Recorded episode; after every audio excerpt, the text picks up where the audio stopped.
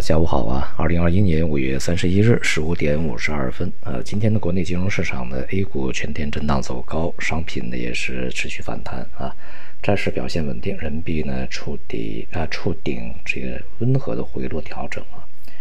整体来讲呢，五月份收官，这个 A 股呢表现还是可以的，不过今天这个整个市场的节奏啊和结构呢都出现了一些与以往不同啊，今天。呃，所谓的核心资产大盘股呢表现不佳啊，一些这个其他的，比如说国防军工啊，这个电气设备这些表现还是不错的。呃，整体来看呢，整个市场仍然是在一个结构的这个呃此起彼伏这样一个氛围之中啊。从目前的整个市场的逻辑来说呢。呃，前期啊，对于这个周期的过度炒作呢，现在已经基本上熄火了啊。大家重新把这个目光拿回来啊，认为周期这个应该是，呃，前面可能是大家想错了啊，是不是又重新回到呃成长股啊？因为这个整个货币政策呀，还是相对比较松的啊，在一段时间之内不会改变，所以说啊，成长股要相较于这个周期股更加的这个呃。有空间或者有心理一些啊，其实不管是成长股还是周期股，最终啊，呃，市场的焦点聚焦在业绩本身，它其实是最，呃，最正确的一个选择啊。那么前边的成长股受益于整个的低利率，那么现在呢，是不是这个整个的货币政策就，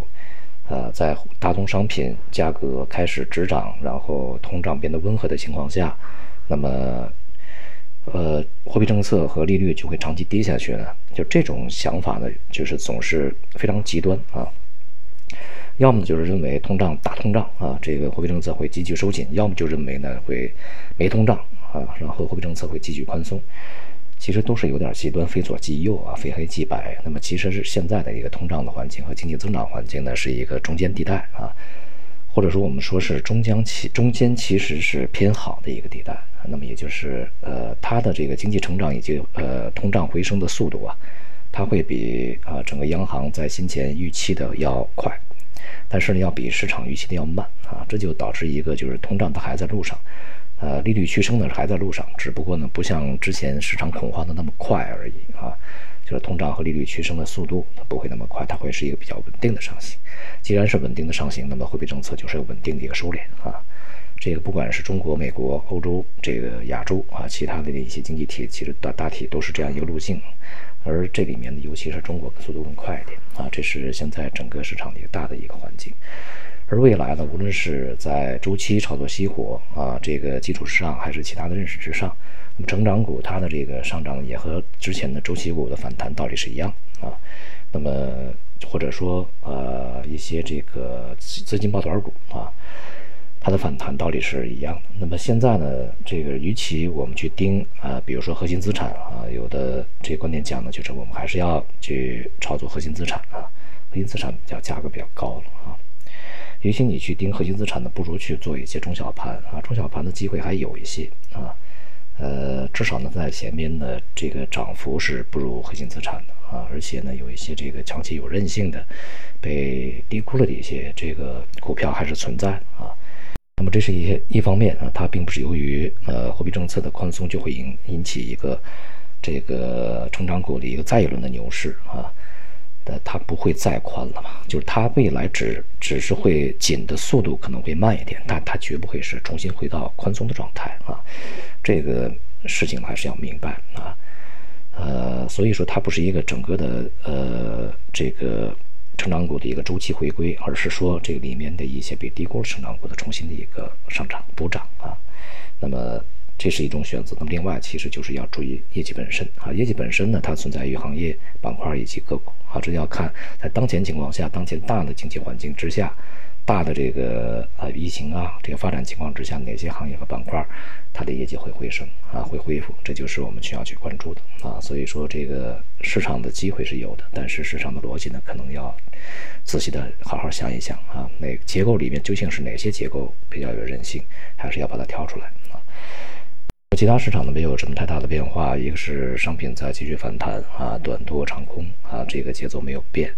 呃，美元呢获得一定的支持，在稳定的这个整理，而人民币呢在今天是触呃触顶一个相对的回落一个调整啊。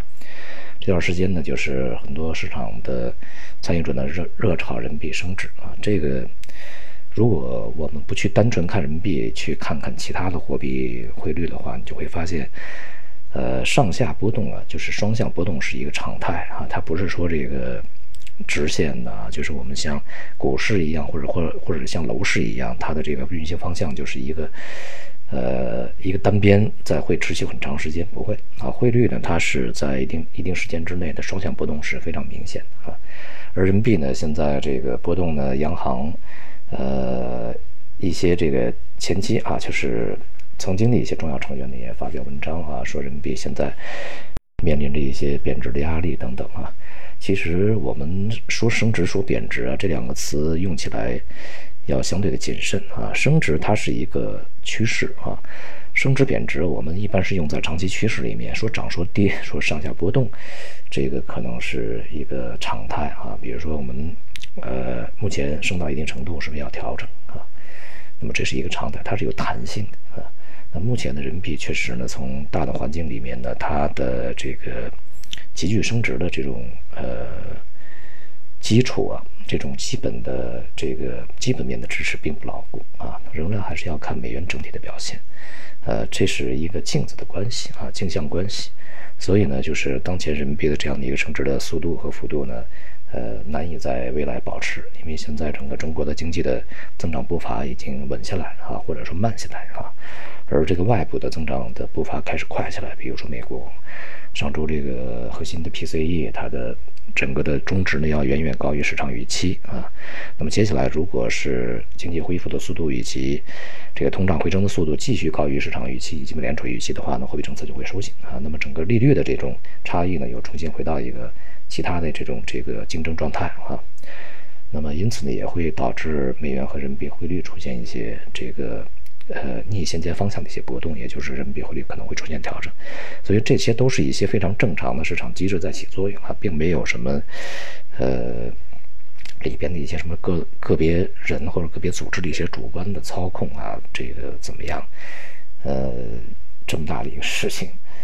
呃，没有哪个机构或者哪哪个个人能够那么如鱼得水的去操控的啊，不会的。所以说，大家在考虑这些问题的时候，尽量的摆脱一些阴谋论啊，摆脱一些主观的这种臆测来去看这些市场的波动啊，它还是一个非常客观的啊，非常市场化的一些波动行为啊。只不过在过程中呢，会有一些毛刺儿，这些毛刺儿呢，就是一些市场情绪的被夸大、炒作的这个比较呃。呃，就是炒作的这种氛围比较浓重而已啊，最终还是要回归回归基本的啊。那么总体而言呢，五月份的市场表现不错啊。那么进入六月份以后，呃，我们讲呢，就是在上半年和下半年交界之处。一些事情的变化呢，可能会逐渐明朗啊。经济的增长，呃，和财政政策、货币政策的转向，以及这个市场的一些这个估值的呃重新的评估，在这个时间呢，可能会是相对比较集中的到来啊。呃，不管市场怎么波动，其实有一个要旨呢，其实可以是坚守不变的，那就是为业绩论英雄啊，这个永远是不会错的。好，今天就到这里，谢谢大家。